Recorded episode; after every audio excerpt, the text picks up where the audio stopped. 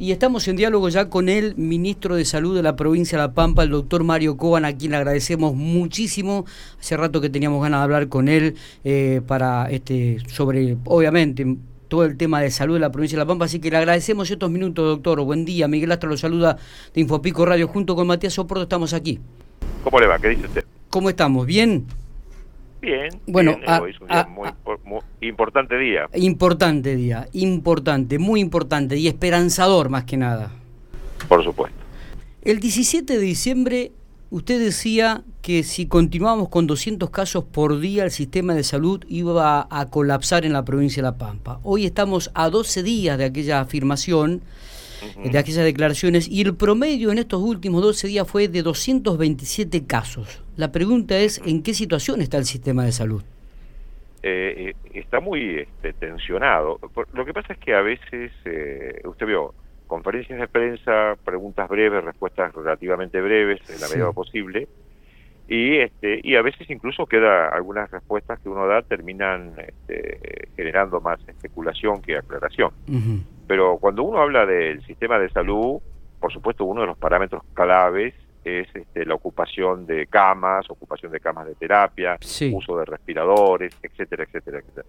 Pero, digamos, esto hay que hacerlo extensivo a todos los dispositivos que la provincia de La Pampa ha diseñado eh, para asistir a esta patología.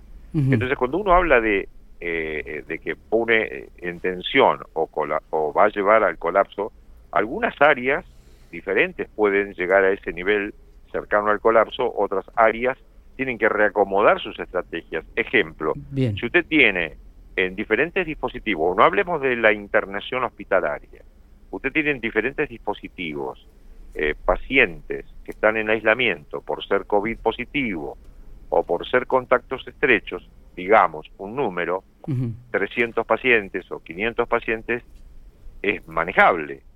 Pero cuando usted tiene 11.524 personas aisladas, Claro. ya este, usted tiene que tomar decisiones como, por ejemplo, eh, mire señor, lo llamo hoy y lo vuelvo a llamar pasado mañana, porque no alcanzan las horas, del- no, no alcanzan las 24 horas del día para llamar a todo el mundo. Y, y bueno, entonces uno tiene que ir priorizando, como siempre ocurre en, en salud y en medicina. Uno tiene que priorizar acciones. Entonces, a, a eso nos referíamos. En términos generales, Bien. a todo el sistema diseñado para asistir COVID.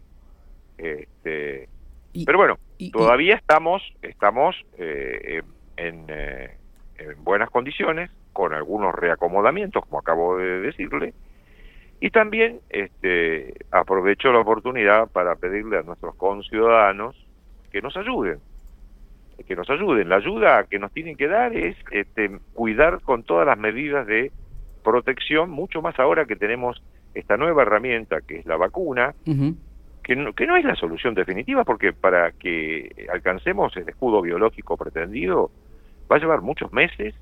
Eh, hay que pensar no solamente en la provincia, hay que pensar en la provincia, el país, la región y luego el mundo.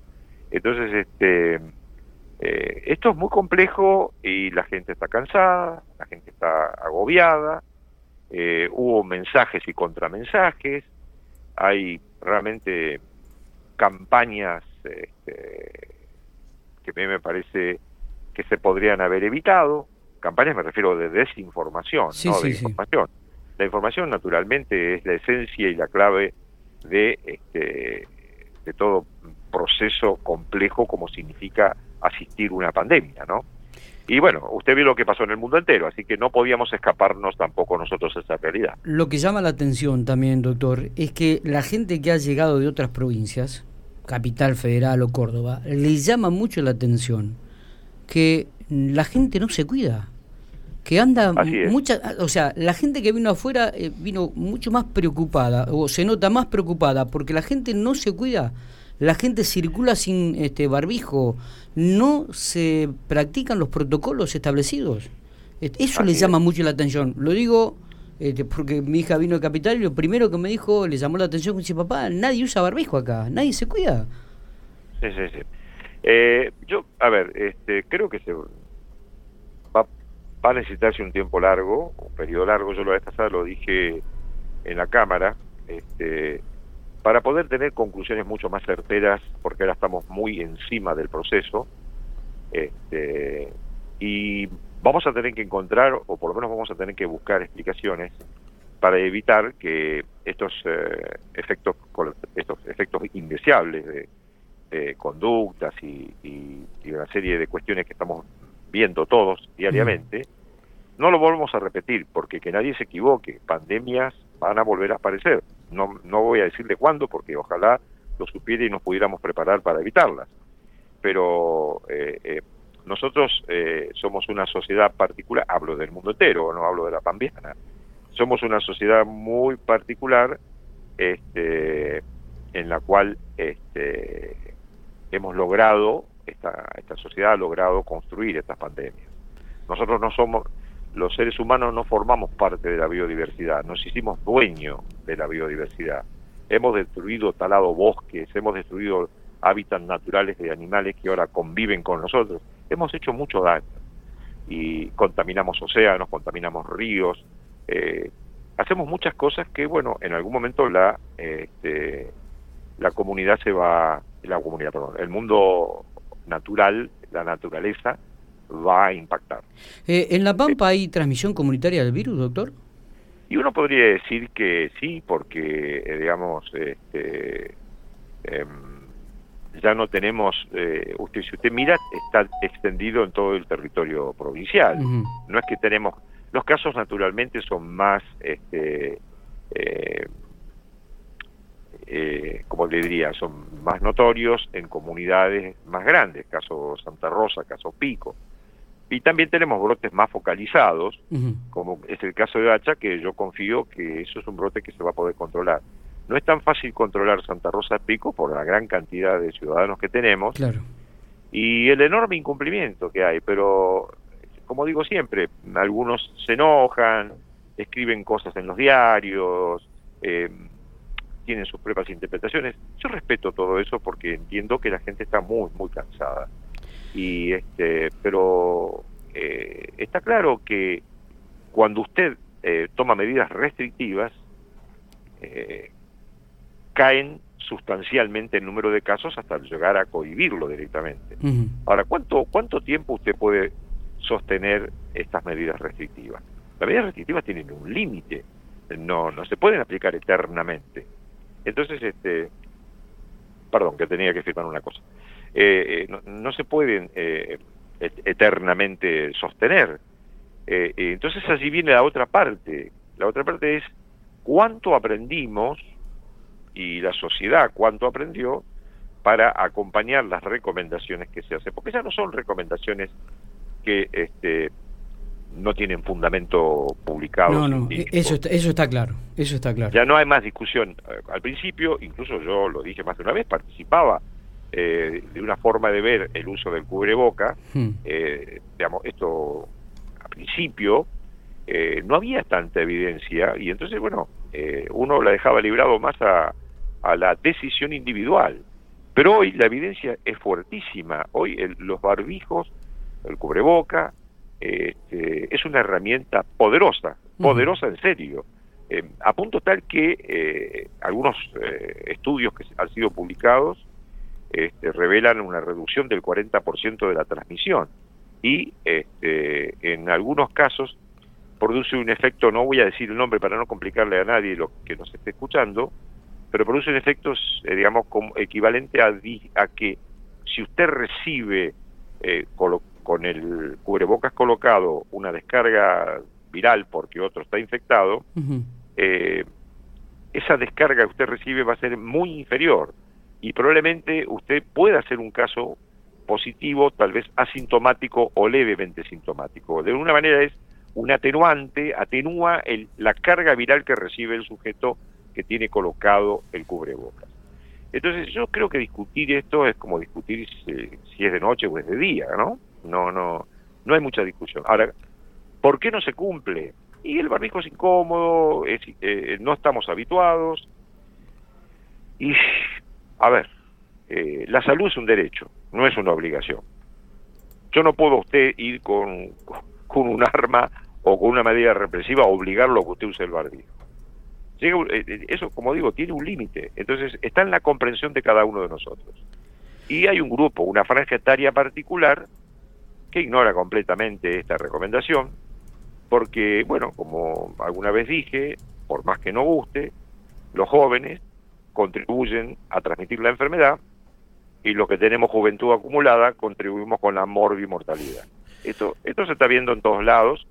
Acá, en, lamentablemente, en Santa Rosa yo salgo a caminar, lo veo, veo jóvenes compartiendo el mate, compartiendo la botella, que se pasan de un pico, el pico de la botella uno a otro, no respetan distanciamiento físico, eh, en fin.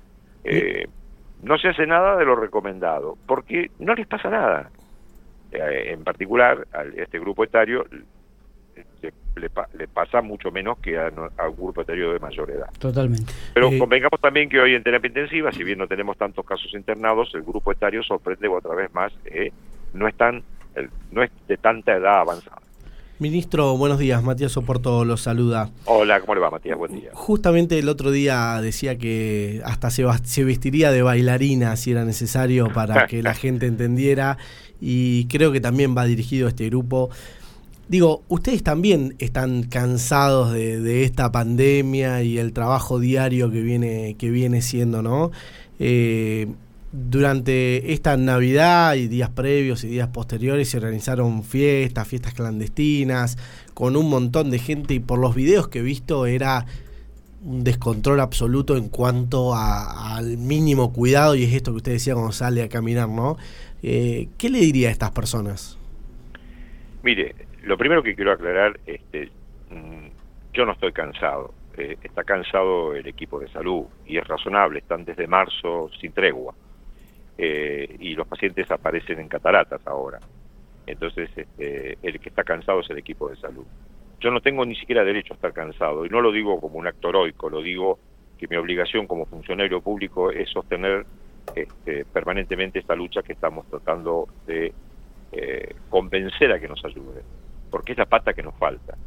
Eh, digamos, uno no puede tomar una actitud paternalista eh, en términos de yo les recomiendo chicos que para para las fiestas yo creo que ese, ese, es un periodo ya agotado. A mí me parece que es un tema directamente de querer o no querer entender. Yo mire con toda sinceridad la vez pasada también dije así como esto de vestirme de bailarina lo haría si fuera útil y todo el mundo usara el cubreboque mantuviera el distanciamiento físico. Eh, yo también dije que esperaría que fuera por este, digamos, por rebeldía, mm, por lo que usted quiera buscarle, y no por indiferencia. Porque si es por indiferencia, es muy doloroso, porque estaríamos revelando que gran parte de la comunidad, gran parte de nuestra sociedad, es indiferente a lo que le pasa al resto. Entonces, es muy duro pensar en eso porque más que cansarse uno físicamente o agotarse, eh, uno llega a concluir que este, estamos viviendo una sociedad realmente este, que no tiene cohesión, que, el tejido social está realmente deshilachado, y eso sí es muy preocupante, es, es, mucho más preocupante porque va más allá de la pandemia, ¿me entienden? Yo lo, lo analizo desde esa, no sé, perdón que dije, ¿me entienden? Eh, no sé si me explico yo, este, si eh, esto que estoy reflexionando con ustedes eh, es, la, es la verdadera preocupación, porque yo tengo hijos, eh, tengo nietas, tengo nietos, yo veo que nuestra sociedad se ha ido deshilachando. y lo peor que nos pudo pasar es que hemos politizado toda la discusión sanitaria. Totalmente. Esto es, es, es un horror. Pasó en el mundo, pero a mí no me a ver, a mí no me consuela que haya pasado en el mundo, por, porque este es un consuelo triste realmente. Yo quiero que mi provincia, nuestra provincia, el país reflexione. No son momentos de discutir banalidades, eh, no son momentos de plantear dilemas falsos, dilemas que realmente no existen. Eh, sí tenemos derecho a exigir la mayor claridad, el, eh, este, la mayor la, información más este, acertada. Yo eso entiendo perfectamente, como también entiendo, que momentos excepcionales en la vida hacen tomar decisiones también excepcionales. Entonces, a veces hay decisiones que tienen que ir de la mano de la realidad que uno vive. Apresurar los pasos no necesariamente implica hacer mal las cosas. Eh, doctor, ah, sí. Digo, recién, recién usted digo hablaba sobre que eh, están entrando pacientes a cataratas. La pregunta es, ¿cómo estamos de cama en terapia intensiva? Eh, está el eh, sistema... Eh, sí, sí, el sistema, por eso les dije, cuando, cuando hablamos la vez pasada, lo, voy a volver a repetir para que quede claro, yo cuando hablo del sistema de salud, que digamos que puede colapsar, estoy hablando de todo, la integridad. ¿Me entiendes? No solo las camas de terapia o, del, o de los modulares de pico o del CEAR de Santa Rosa. Estoy hablando también de los médicos, enfermeras, kinesiólogos, etcétera, que asisten en hoteles, eh, que me, entiende o sea eh, el, equipo de, salud comunitaria que está llamando por teléfono a cada y todo a, a, todos los pacientes aislados es muy complejo el manejo de una pandemia con un virus que tiene mucha contagiosidad y con la triste noticia de que ha variado eh, o, ha virado la cepa se ha puesto más contagioso este la tasa de letalidad, por suerte, aparentemente no ha cambiado, no se ha puesto más letal. Bien. Pero bueno, este, si usted aumenta el número de infectados, inexorablemente va a aumentar la mortalidad. Esto es claro, como el agua. por eso le pedimos a la gente que se cuide. E-, esa es la razón. Ministro, eh, hoy empezó la vacunación. El primero en ser vacunado en la provincia fue eh, Sergio Silioto, el gobernador. Así es, ya fue vacunado. Exactamente. ¿Cuándo cree que empezará la vacunación más masiva o al personal de seguridad y posteriormente más, más masiva hacia el personal de educación y demás? Sí, sí, sí, yo comprendo la pregunta.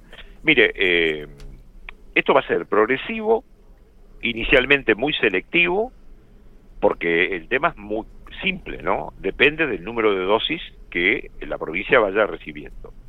Por lo que tenemos entendido, eh, nosotros estamos recibiendo en la Argentina 5 millones de dosis en enero y por lo que estuve revisando 14 millones 700 mil, casi 15 millones más de dosis en febrero. O sea que yo creo que el ritmo vertiginoso va a estar a partir de febrero.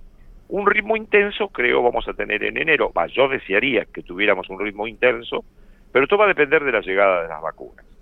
Este, nosotros estamos preparados para esta situación, tenemos un equipo de vacunación excelente, de primer nivel, hemos cubierto, creo, podrá faltar alguna cosita menor que igual nos está dando tiempo para terminar de resolver, si es que falta, este, con todas las cadenas de frío para recibir cualquier tipo de vacuna.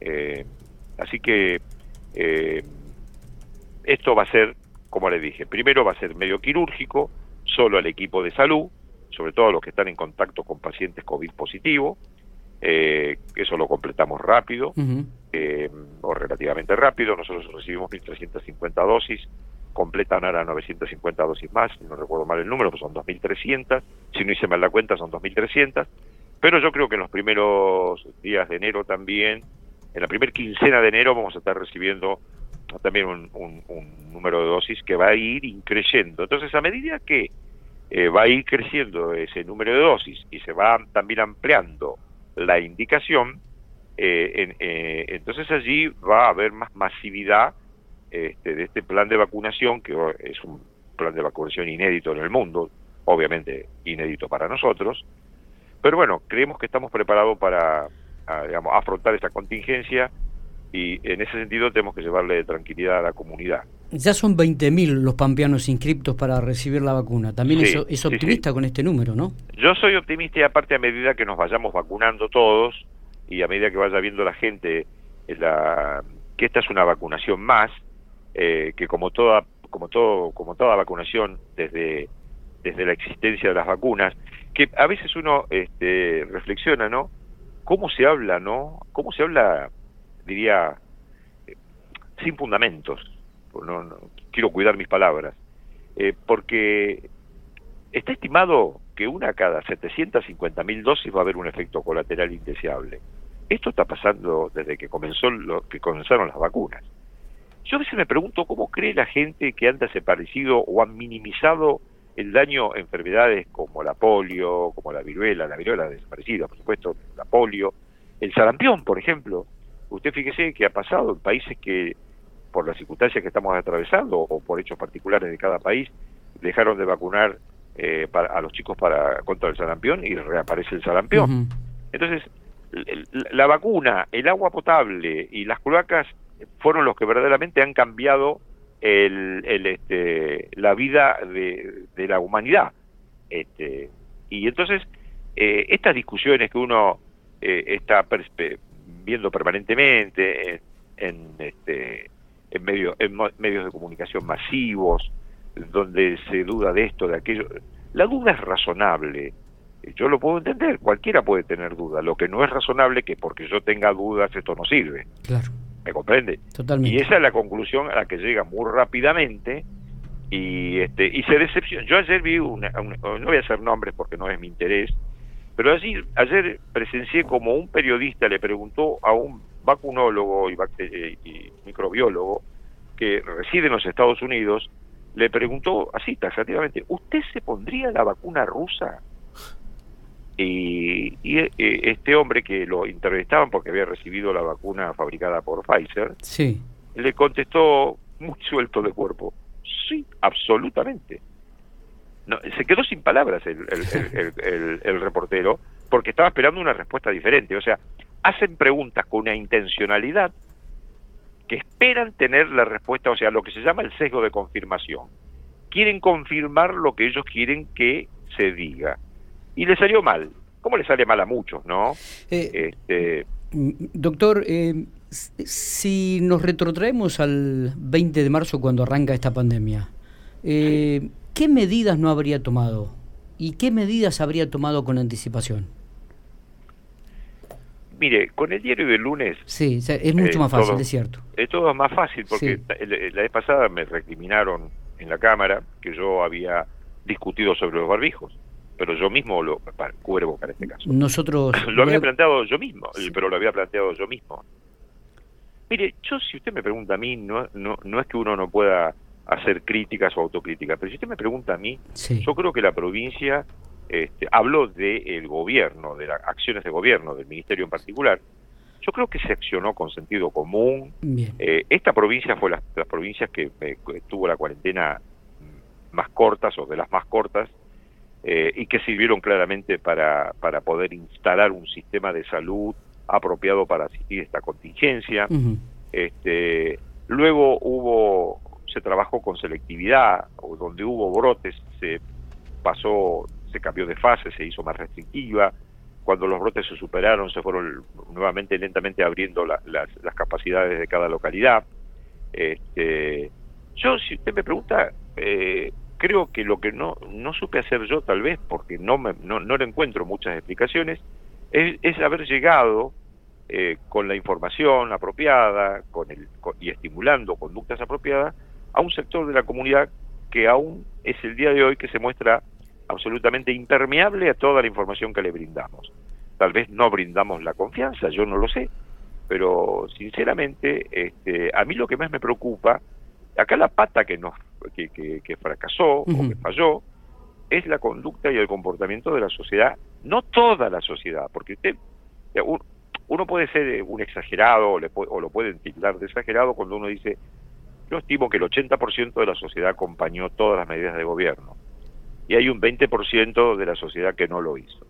Ahora, eh, eh, no hacía falta ni, ni el 10 ni el 20, el 5 o el 8% desbarata todo porque si usted eh, en un contexto de contagiosidad tiene un 10, un 15% de la población, un 20% de la población que no se cuida y forma parte de la cadena de contagio, eh, el 80% que se cuida se va a tener que quedar encerrado de por vida en su casa, porque ese 20% que circula hace circular el virus. El virus no es hepatitas, ¿eh? El virus no es hepatitas. Eh, el virus para poder estar activo necesitan nuestras células y somos nosotros los que los vamos a buscar. totalmente. Eh, llegando fin de año, nos gustaría realmente, y lo hemos hecho nosotros casi público en reiteradas oportunidades, un reconocimiento para el personal de salud. se ha trabajado este año denodadamente, ¿no? Desde el 20 de marzo que comenzó a prepararse la provincia hasta el día de hoy. Mire, este, si hay alguien que está agradecido al personal de salud y hablo desde eh, el, personal administrativo, el de maestranza, conductores. Sí, completo. En, su totalidad. En su totalidad, el primer agradecido soy yo. Este, porque he visto realmente eh, esfuerzos conmovedores y hasta el agotamiento. Eh, pero yo, ¿sabe qué le digo? Ya no es como el aplauso ¿no? que se veía en la ciudad de Buenos Aires. Este, no hace eh, no hace falta que aplaudan al equipo de salud, hace falta que lo acompañen. Totalmente. Es imprescindible que lo acompañen. Es necesario que la comunidad entienda que eh, hay un límite para todo. Eh, usted y el primer límite, el primer límite que nunca, se, no es que no se pregunta, que, que se asume seguramente, pero no es tan mal verbalizarlo el primer límite es el equipo humano. El primer límite es el equipo de salud. Usted puede comprar 10 respiradores, 20 respiradores, 30 respiradores, pero si usted no tiene gente para manejarla, listo, olvídelo. Puede tener muchos respiradores, pero usted, ¿por qué? O porque se cansó o porque se enfermó. Yo de lo que estoy también, este, diría feliz, si cabe el término, es difícil ser feliz en un contexto de esta naturaleza, pero que colegas míos que han sufrido duramente la enfermedad, el último ha estado internado, eh, no, el último internado, sino el último grave, ha estado internado eh, eh, en terapia del centeno, a mis compañeros de, terapia del centeno les agradezco infinitamente todo su trabajo. Este, por suerte Leo, el director de Realicó, del hospital, sí, Leo de Ambrosio, sí, sí, a mí me hace me, digamos, me hace muy feliz saber que salió con vida de la situación y ya él mismo declaró con ganas de volver a trabajar. Ese es el espíritu del equipo nuestro. Entonces, este, yo creo que eh, em, el, doctor de Ambrosio no necesita que lo aplaudan, necesita que la comunidad de Realicó use el barbijo, mantenga el distanciamiento físico, se lave las manos, use alcohol en gel, este, no se reúna en lugares cerrados, haga todo lo que le pedimos que hagan, porque hasta que la vacuna cumpla el rol que tiene que cumplir y sigan apareciendo, yo creo, estamos en víspera de tener un tratamiento más eficaz también para la enfermedad, eso va a permitir que tengamos menos daño, que la enfermedad genere menos daño este, y menos muerte. Así que, en ese sentido, insisto, no necesita el equipo de salud el aplauso, necesita el acompañamiento. Y el acompañamiento depende de la conducta social, no depende de otra cosa. Y, y yo, como le digo, espero que, que esto sea, digamos, más que nada, eh, eh, que sea, rebeldía. No quiero pensar en indiferencia. Y si usted está queriendo que concluyamos, y estoy de acuerdo en eso, porque hay que seguir haciendo otras cosas, yo quiero decir que todas las cosas que se andan diciendo sin fundamentos, Insisto, yo la duda metódica la tuve toda mi vida, con lo cual acepto que todo el mundo tenga las dudas. Pero vayamos a las fuentes, por favor. Eh, hablamos de la vacuna Pfizer y hablamos de la vacuna rusa. No, no, hablemos de la vacuna que diseñó el Instituto Gamaleya. Claro. ¿Hablamos de la vacuna china o hablamos de la vacuna Oxford AstraZeneca? No es la vacuna china, es Sinopharm o Cancino son gente, eh, ¿me entiende? O sea, totalmente, no, pero hay muchas, ¿me entiende? Una mirada muy despectiva que ya arranca uno mal. Entonces yo, para concluir, voy a ir a la frase de Albert Camus. Albert Camus escribió, lo peor que tiene las epidemias, o en este caso una pandemia, pero lo peor que tiene la epidemia no es que destruye los cuerpos, sino que desnuda las almas. Y esto habitualmente es un espectáculo horroroso. Y esto es lo que estamos viendo. Esto es lo que estamos viendo. Doctor, le agradecemos enormemente estos minutos. Eh, hacía mucho tiempo que no salía en conferencia de prensa para los medios, lo cual le agradecemos este detalle que ha tenido para Infopico Radio, como siempre, muy amable. Y ha sido muy claro y nosotros vamos a colaborar porque lo venimos reiterando en forma permanente y todos los días en los medios y en la radio, el hecho de cuidarse, cuidarme para cuidar al otro, el, aquel, el hijo tiene que cuidar a la mamá, al papá y tenemos que cuidar a nuestros abuelos. La única manera de cuidarlos es cuidándonos, cuidándonos. usted lo dijo, lo resumió muy bien, este, sabiendo que vamos a correr riesgos, pero sabiendo también que haciendo lo que usted plantea, el riesgo se minimiza y el impacto es mucho menor. Nosotros vamos a colaborar con esta campaña de concientización que es el cuidarnos. No me cabe ninguna duda porque uno también este, es una persona mayor y, necesita que se cuiden. Los que tienen alrededor, los que tenemos alrededor, tenemos que cuidar a los mayores. Muchachos, tenemos que cuidar a los mayores. No hay otra. Nos tenemos que cuidar entre todos. Entre todos. Este, por, eso digo, por eso les digo que yo a ustedes les agradezco mucho sí, es verdad, hace un tiempo que no, no tenía una charla con, con periodistas al aire o, en otras circunstancias, pero es que, bueno, esta, eh, este último periodo de tiempo realmente ha sido intensísimo y este y bueno eh, hay, hay momentos que uno también es como que agota el repertorio. Yo no quiero aburrir yo, yo no quiero ser una persona que aburra a la comunidad yo quiero ser una persona que contribuya a esclarecer algunos puntos que no están del todo claros eh, a tratar de llevar tranquilidad, de entender que esto lo tenemos que superar entre todos. Eh, yo deseo que este año finalice de la mejor manera posible para todos los ciudadanos del mundo, en particular mis conciudadanos. Eh, yo estoy esperando que la vacuna realmente cumpla su rol, pero para eso necesitamos este tiempo. Entonces la vacuna es una herramienta poderosa, pero es una herramienta más. No se terminó la pandemia con la vacuna, nosotros vamos a necesitar un largo periodo de tiempo de mantener los cuidados que usted muy bien resumió. Así que bueno, yo aprovecho para despedirme de usted y de su audiencia, a todos mis eh, conciudadanos, eh, a, los amigos míos en Pico, les deseo que tengan una, un feliz año nuevo, que el año que viene tengamos la esperanza todos que va a ser mejor, hay una luz de esperanza, se está abriendo el camino, la niebla se va escurriendo, tengamos paciencia, hagamos el esfuerzo entre todos y creo que entre todos vamos a llegar a un lugar mejor. Así que bueno, me despido y les agradezco la, la entrevista y estoy a disposición de ustedes cuando así sea. Abrazo grande y feliz año. Feliz año para ustedes también, un abrazo.